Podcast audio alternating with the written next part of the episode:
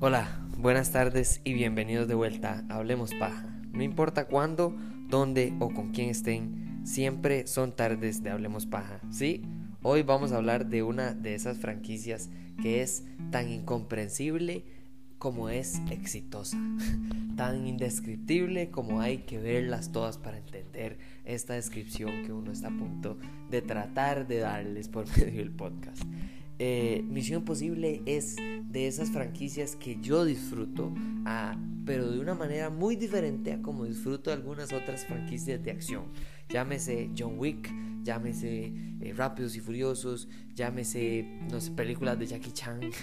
Em, es una franquicia de acción muy diferente porque tiene intrínseco como una naturaleza extraña, rara, enigmática, diferente y, diferente porque sí, pueden tratar de clonarla, pero claramente no funciona, incluso cuando es el mismo actor. ¿Y qué mejor manera de hablar de esta película que explicarla desde dos puntos de vista? Número uno, porque tienen que ver cada una de las películas. Eh, número dos, ¿qué carajos o cómo demonios Tom Cruise logra esto? En su carrera, cómo logra no solo convertirse en una estrella mundial, sino convertirse en esta estrella mundial. Porque de todas las cosas en las que usted podría, no sé, aspirar a ser en la vida, yo creo que aspirar a ser Ethan Hunt, el personaje principal de una de las franquicias de espionaje más exitosas del mundo, no creo que eso estaba en la meta de alguien como Tom Cruise. Pero el problema es que quién demonios puede hoy sinceramente caracterizarme a mí o a cualquier persona cara a cara y de manera directa y resumida quién o qué carajos es Tom Cruise. ¿Es un alienígena? ¿Es un humano? ¿Es un religioso? ¿Es un antirreligioso? ¿Es un... usted, usted no sabe es un personaje, es lo que es. Él sí tiene, es, actuado, es actor y ha actuado en muy buenas películas y tiene diferentes papeles. Pero fuera de eso, en la vida real, ya él es un misterio de por sí.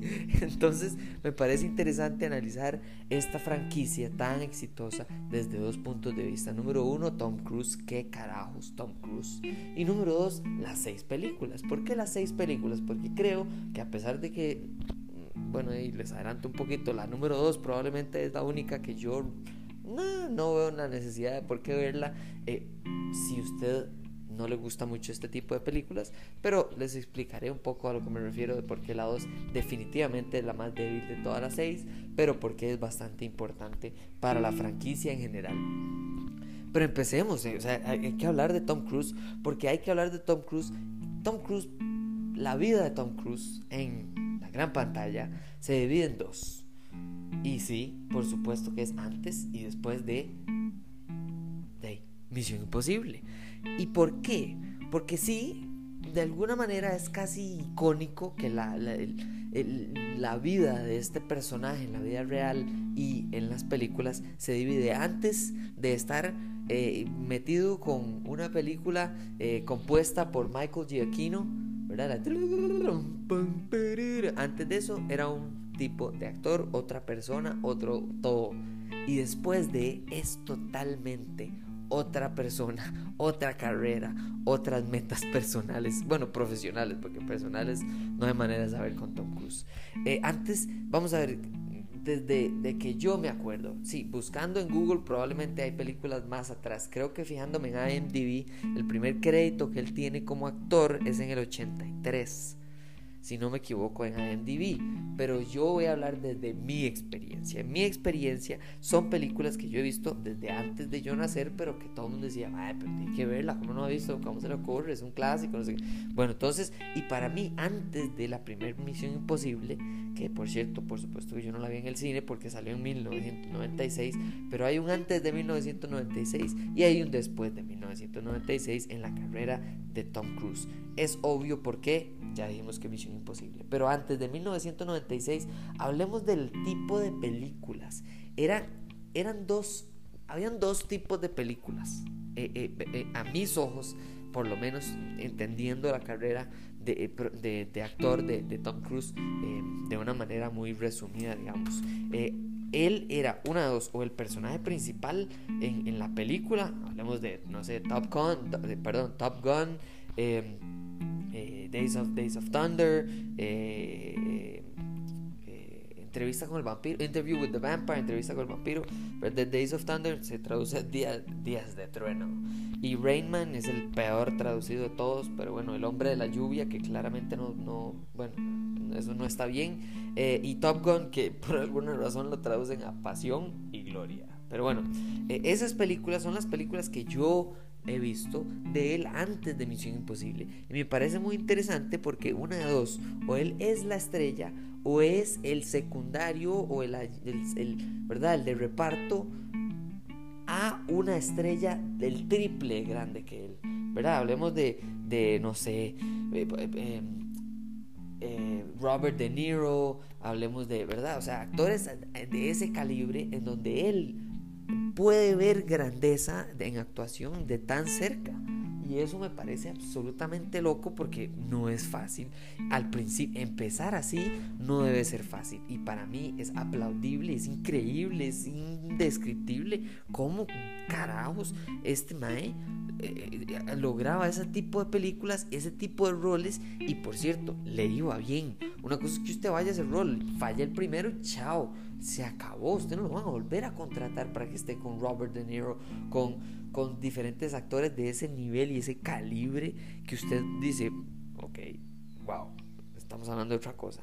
Pero esas son películas de, incluso, vamos a ver, todas son de antes de que yo naciera. Solo hay una que es el año después de que yo nací, que es Interview with the Vampire, que es con Brad Pitt, eh, que es de 1994. O sea, estas películas, eh, sí, muchas de ellas son un clásico, especialmente para mí, digamos, en mi vida de ver películas, Top Gun es una de esas películas que yo digo, wow, qué dicha que pude ver esa película a pesar de haber nacido después de que salió, porque me encantó y la disfruté un montón.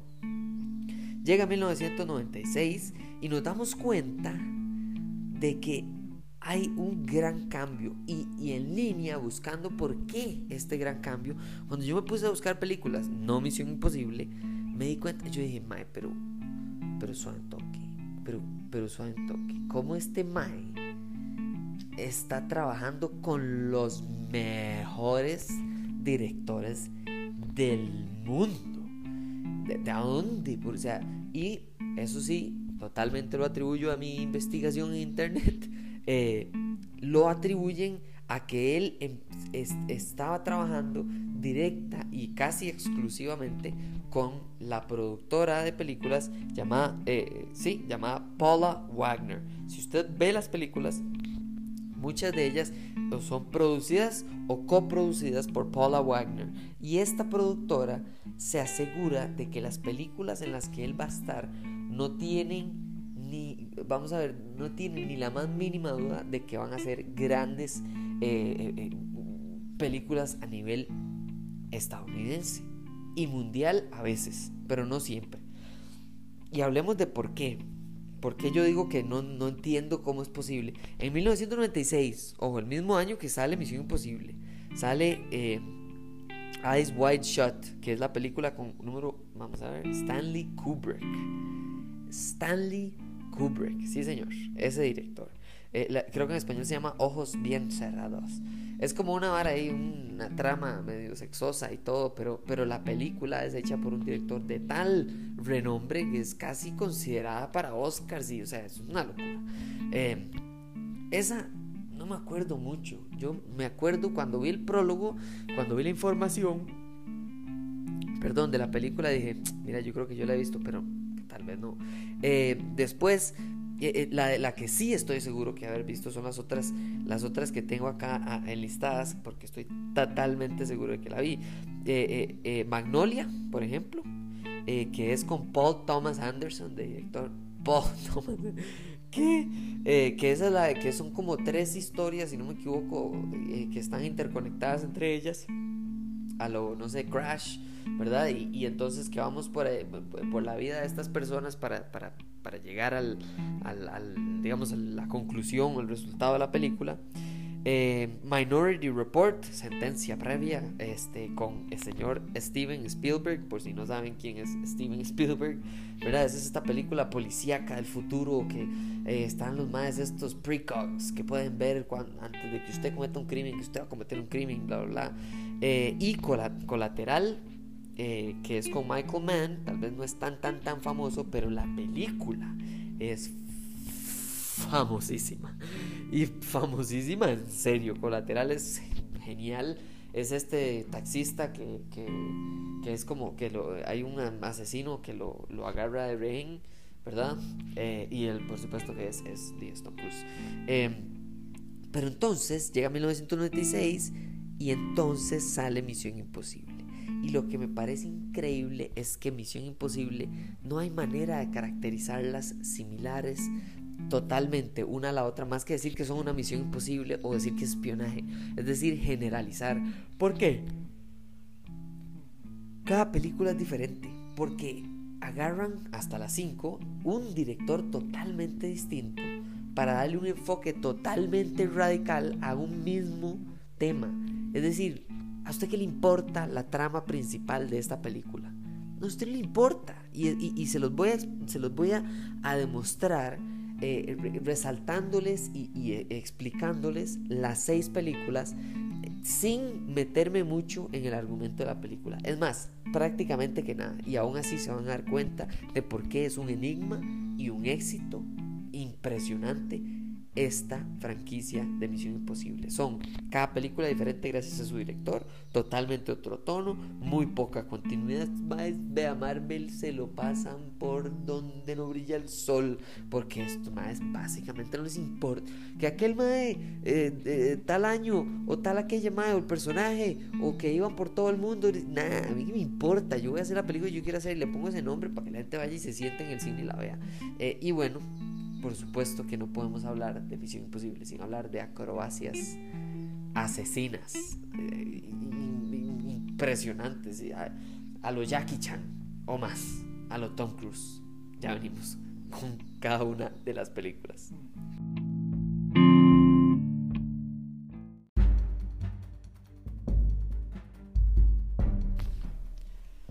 Entonces ya hablamos el hermano de Penélope Cruz, hijo de Celia Cruz. No Tom Cruise.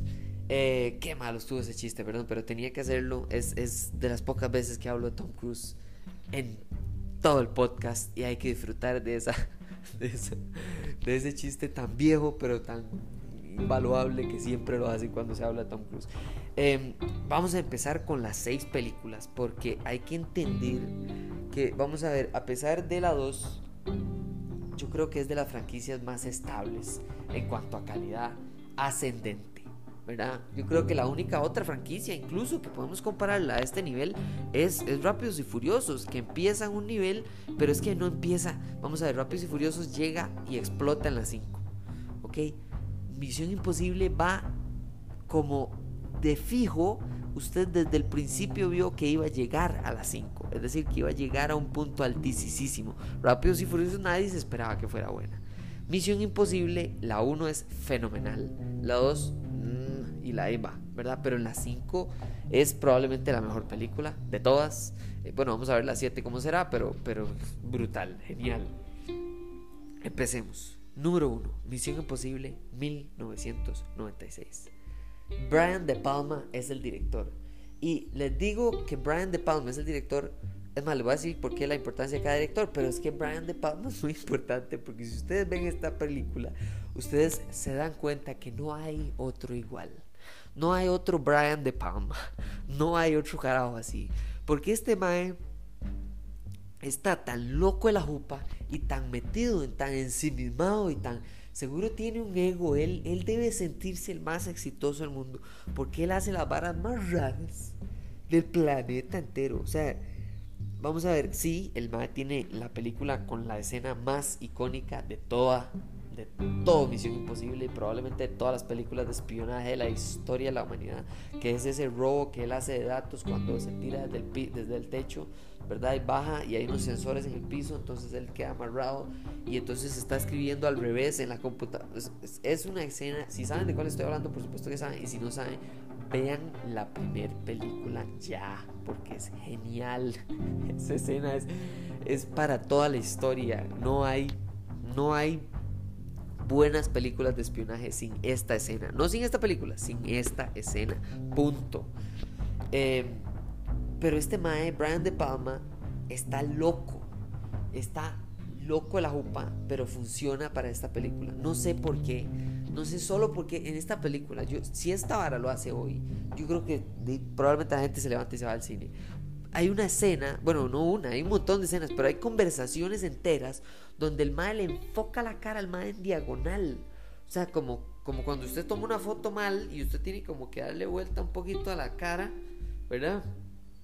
Como para poder entender bien la imagen. Bueno, así graba el mae las conversaciones. Entonces, se enfoca en una cara diagonalmente para la derecha el mae habla, corta, pone la otra cara diagonalmente para la izquierda, el mae habla, corta, pone la otra cara. O sea, ¿qué, ¿qué, le pasa, weón? Usted está loco, la jupa. O sea, que le... Eh, no sé, es, es, impresionantemente raro. Pero bueno, lo importante de esta película, además de que Brian De Palma está loco, son dos cosas. Número uno, las acrobacias y los efectos prácticos eh, versus especiales. ¿En qué sentido? En que sí, ya para 1996 ya se podía experimentar con un poquito más de cosas, pero trajeron, incluso, no olvidemos que trajeron al esceno, al, carajo de, al maquillista, digamos, o al, encargado de, los efectos prácticos de la película, eh, de esta película de Arnold Schwarzenegger, donde él es como otra persona y demás, y de Aliens, donde y, usan a esa persona para hacer las caras falsas, estas caras de silicón que se pone Ethan Hunt, que son muy icónicas de, estas, de esta franquicia, que es que se pone la cara de alguien más para pretender ser esa persona. Eh, y es algo que se utiliza a través de las seis películas, o siete, no sé, eh, no ha salido la séptima. Em, y es absolutamente útil. En 1996 es una revolución la calidad de, prótesis eh, de, cara que les ponen a estos maes. Pero bueno, ven que en ningún momento les dije la trama. Por eso es que es importante que entiendan este análisis de las películas. Ahora sí, 1996, saltamos al año 2000, ya pasó la Matrix y creo que esa es la enfermedad, esa es la debilidad que infecta la película segunda por no ser, para no ser tan buena. Misión Imposible 2, eh, eh, eh, eso sí, es muy, muy importante porque nos introduce un tono de Misión Imposible que tal vez no estaba tan claro en la primera y que de aquí en adelante marca una pauta pero inamovible, que es esta exageración, ¿verdad? Yo creo que se abre, es la primera o de las primeras escenas eh, donde eh, Ethan Hunt está escalando, que por cierto obviamente Tom Cruise hizo esto, él sin ninguna soga ni, ni nada, porque así es loco, eh, está escalando una, como una montaña rocosa y el man llega a la parte de arriba y sube un helicóptero, tira un misil, el misil cae, él abre el misil y hay unos anteojos, se pone los anteojos, los anteojos le dan el mensaje de la misión, tira los anteojos y explotan los anteojos y y es como esta introducción que usted dice, mae, estos maes están, esto es en serio, o sea, eso no puede ser.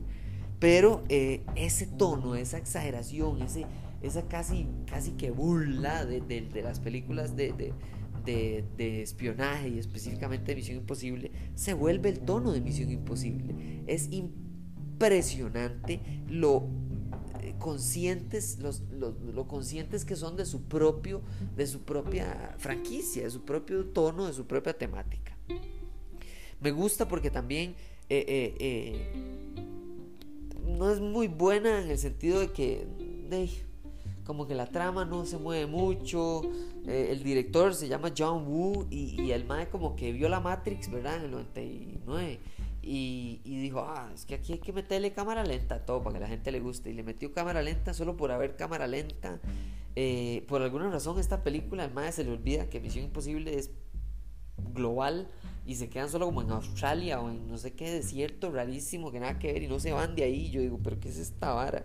Eh, y hay que agradecerle a esta película, eso sí, eh, por un actor que se llama Doug, Dougray, Dougray, Dougray Scott. Ya ni sé pronunciar este nombre. Pero lo importante es que este carajo lo habían elegido como para actuar de Wolverine en las películas de X-Men. Pero ya tenía contrato con Misión Imposible 2. Así que gracias a Misión Imposible tenemos a Hugh Jackman. Así que solo por eso esta película vale la pena. número 3, Misión Imposible número 3, 2006. Señoras y señores, llega el debut en la gran pantalla en el cine del señor J.J. Abrams. Sí, el mismo J.J. Abrams que revivió Star Trek, que revivió Star Wars y también que mató a Star Wars. Pero bueno, eh, resaltemos lo bueno de este señor. Eh, la 3, muchísimo mejor que la segunda. El más se da cuenta de que es una película Misión Imposible, volvemos a salir por el mundo, diferentes escenas de todo el planeta entero. Creo que lo importante de esta película ni siquiera pasa por J.J. Abrams, aunque él sí es su debut y viene de Alias, la, la serie esta televisiva, que por cierto, si ustedes lo piensan bien y ven esta película Misión Imposible 3, es un episodio de 150 millones de dólares de Alias. E-, eso es, o sea, tiene drama en, drama en pareja, la madre no sabe que él es el espía, es, es alias, es la misma serie. Pero bueno, yo no vi todo alias, pero me acuerdo ver un par de episodios y es lo mismo, Pero bueno, lo, lo, importante no es que sea un episodio de alias, es que no importa si lo es o no lo es, es buenísima por una razón y una razón sola. Philip Seymour Hoffman, que en paz descanse el absolutamente mejor villano en la historia de las películas de espionaje. No hay mejor villano que este señor. ¿Qué clase de actuación de este man? Es brutal. Me encanta que él, todo el mundo le teme a Ethan Hunt. Es casi como John Wick. Eh, ¿Verdad? El mae. Este mae le vale. Él sabe quién es Ethan Hunt, sabe que viene, sabe que va a hacer todo lo posible por detenerlo. Todos estos clichés que ya todos tenemos de Misión Imposible, él le resbala. Es genial, es, un, es una actuación brutal. Es, es más, solo para entender qué clase de villano es este man. Antes de la, de la, de la escena de interrogación de The Dark Knight de Christopher Nolan, estaba, perdónenme, pero discúlpenme, esta escena de interrogación de Philip Seymour Hoffman y Tom Cruise. Vean, solo busquen en YouTube esta escena de interrogación, es otra cosa totalmente. Y en el contexto de la película es mejor todavía. Es este señor de pie, de pie y aplausos para este señor, de pie y aplausos por favor. Y por lo último que quiero decir de esta película, de por qué se la recomiendo, esta película, Tom Cruise estoy casi seguro que corre más que Forrest Gump. Casi seguro. No puede, o sea, eh, eh, en la tercera parte de esta película, este de corre, yo creo que se corre toda la ciudad que hay. Como unos 36 kilómetros en cuestión de 20 minutos. Una cosa, pero es increíble. Pero bueno, 2011. Nos vamos para el 2011. Mm, eh, hay un problema entre el 2006 y el 2011. Tom Cruise empieza como a ser menos famoso poquito más, la gente se empieza a dar cuenta que este carajo es medio raro, weón. Este man es como uh, mejor, ¿verdad? Como que la gente se dio cuenta de que sí, en efecto, en el cine las tomas siempre son para arriba porque el man mide como metro treinta. Yo no soy muy alto, pero a la par de este man soy, pero la roca, weón. Y, y, como que, ¿verdad? Este poco de mitos empiezan a salir, este poco de verdades también empieza a salir. Y el nombre de Tom Cruise no está, uh, como que ahí está, ¿verdad? Y llega un señor llamado Brad Bird, que por cierto viene a ganar el Oscar creo que el año anterior y el año antes de ese. Eh, eh, y, Brad Bird, si tiene algo en, su currículum que me hace a mí decir es que este carajo sabe dirigir escenas de acción, es acción no solo porque explote y muy bonita y todo, pero que tenga sentido detrás de la escena de acción, es decir, acción para llegar a un fin emocional, familiar, argumentativo, de, de temática, de lo que sea, pero más allá de la acción, el MAE está en los créditos más importantes, búsquenlo por favor, no les voy a decir a dónde, O sea, no les voy a decir exactamente cuál, pero él es responsable de Los Increíbles. Los sí, sí, esa película, esa, esa que tenemos que hablar, por cierto. Brad Bird hace la mejor acción. La mejor acción de todas. El escape de la cárcel en esta película es brutal. El robo al Kremlin es fenomenal. Y probablemente una de las acrobacias, escenas, logros, eh, eh, locuras más grandes del mundo es la escena en esta película donde Tom Cruise baja y se lanza corriendo por las ventanas del Burj Khalifa el Burj Khalifa es una de las torres, si no es que la torre más alta del mundo, bueno, el edificio más alto del mundo, eh, eh, y el más corre, corre, o sea, es, otro nivel. Me da risa en esta película, es, la temática es problemas técnicos, esa es la temática, porque el mensaje que normalmente siempre se lo dan, y ah, este mensaje va a autodestruirse, no se autodestruye, la máscara, están imprimiendo estas máscaras que siempre se ponen, ¿verdad? Que ya les dije que vienen de la primera de silicona, no funciona, eh, el lector ocular, nomás, es una de las escenas más misión imposible. Entonces, lo más tienen que ir corriendo a la parte de un tren y, usar un lector de retina. una locura. Eh, y no funciona. El guante para escalar, por cierto, el Burj Khalifa. Y, por las ventanas. Eh, ah, le falla un guante. Yo digo, ma, es la, es la primera película de, Misión Imposible donde los artefactos, de yo no sé, los compraron ahí en el Rey y, no les funcionó mucho rato. Pero bueno. Eh, al fin de, cuentas, eh, esta película es de las más buenas. Eh, revive por completo a Tom Cruise, hunde todas las habladas que hubo entre el 2006 y el 2011. La gente se olvida de eso, ve la película y la disfruta. Y por cierto, si hay algo que puede ejemplificar a Tom Cruise eh, y, su relación con las críticas de su persona o de sus personajes, eh, tanto fuera como dentro de las películas, es en esta película hay una escena donde Tom Cruise corre y le gana en velocidad a una tormenta de arena a pie. Le gana una tormenta de arena a pie. Y está en esta película. Entonces, ¿qué más recomendación para la que esta? Número 5, ya vamos a terminar. Que señores, número 5 llega el, para mí el más importante de, esta película, de estas películas, Christopher McQuarrie. Llega en el 2015 en Misión Imposible, eh, creo que esta es Rogue Nation o Ghost Protocol. Eh, bueno, Misión Imposible 5 del 2015. Eh, no me sé los nombres así de memoria. Y lo importante de Christopher McQuarrie es que el maestro se dio cuenta de dos cosas: de fracasar con Tom Cruise y del éxito con Tom Cruise. Y de ahí sale esta película tan genial. Jack Reacher, sí, usted es una película que existe de la vida real de Tom Cruise, donde el mae básicamente es intenta ser John Wick, intenta ser Ethan Hunt, pero otra versión que se llama Jack Reacher y fracasa es cualquier vara, fracasa absolutamente rotundamente. Mientras que hay una película que se llama El filo de mañana o Edge of Tomorrow. Em, que por cierto, eso es un episodio por completo, porque vieran que eh, si hay una película que ha sufrido detrás de escenas, ha sido esa película pero salió genial. Es una obra maestra este señor Macquarie. Eh, y entonces en ambas está Tom Cruise y en ambas es una idea así de exagerada o así de loca o así de difícil de llevar a cabo que Misión Imposible una fracasa, otra es el éxito y hasta la fecha Edge of Tomorrow es de las películas más eh, relevantes digamos con, con, respecto a Tom Cruise y Christopher McQuarrie. ¿Qué, ¿Por qué les recomiendo esta película sin hablar del argumento igual que todas las demás?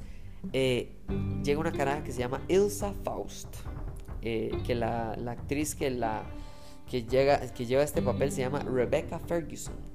Es ¿Cómo no se les había ocurrido antes? esta, esta, ah, franquicia viene desde 1996 y hasta el 2015 hacen una versión mujer de, de Ethan Hunt. ¿ah? Claramente usted tenía que ponerle al protagonista un reto del nivel, del calibre de él, pero en mujer como para que el man, uno, no se la espere porque es un mundo machista el espionaje. Número dos, porque mae, está tan bien jalada que no importa si es mujer, hombre, chino, negro, no importa. Pero es brutal. Ilsa Faust es de, los puntos más altos de esta película. Eh, y además, me encanta, me encanta. Y lo veo a través de. Hay un monólogo monólogo, no, hay unas frases sueltas que hace Alec Baldwin, que Alec Baldwin está en esta película, es, es de mis personajes favoritos. El Mae hay una parte donde el Mae se vuelve a donde otro de los carajos con los que está trabajando y le dice, Ethan Hunt es la personificación del destino. Él es el destino manifiesto en una persona. es este, ¿me entiende? O sea, finalmente hasta las 5, que probablemente es la mejor, llegamos a caracterizar a Ethan Hunt como lo que es y los demás personajes lo caracterizan así. No el público, no el director, no el detrás de escenas, no, no, no, no. Los mismos personajes. La cara que le hace Simon Pegg a este mae cada vez que le hace una locura es genial y finalmente caracterizamos a Ethan Hunt por lo que es es un loco obsesivo eso es lo que es, es un mae que sí ama su trabajo, pero es workahólico. Y ser workahólico en, este, en esta línea de trabajo no es como que muy buena, porque ellos trabajan para algo que se llama la IMF, por cierto, por si no, no les había dicho anteriormente. Pero sí, la IMF es, significa Impossible, Impossible Missions Force, la fuerza de misiones imposibles. ¿Ah?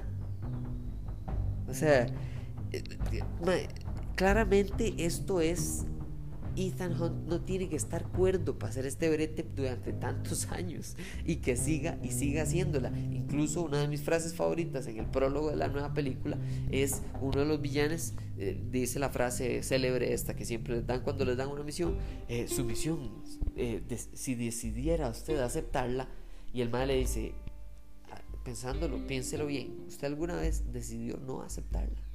¿Alguna vez rechazó una misión? Eh, este y si no la rechazó, ¿por qué? Usted está loco, básicamente. Y me gusta un montón esa película. Terminamos con la Misión Imposible 6. Vuelve Christopher McQuarrie, por primera vez un director repite. ¿Por qué? Porque la 5 fue la mejor de la historia de la humanidad. Eh, esta es la película del bigote de Superman. Ya, no les voy a decir más. Ya les recomendé la película con solo esa frase.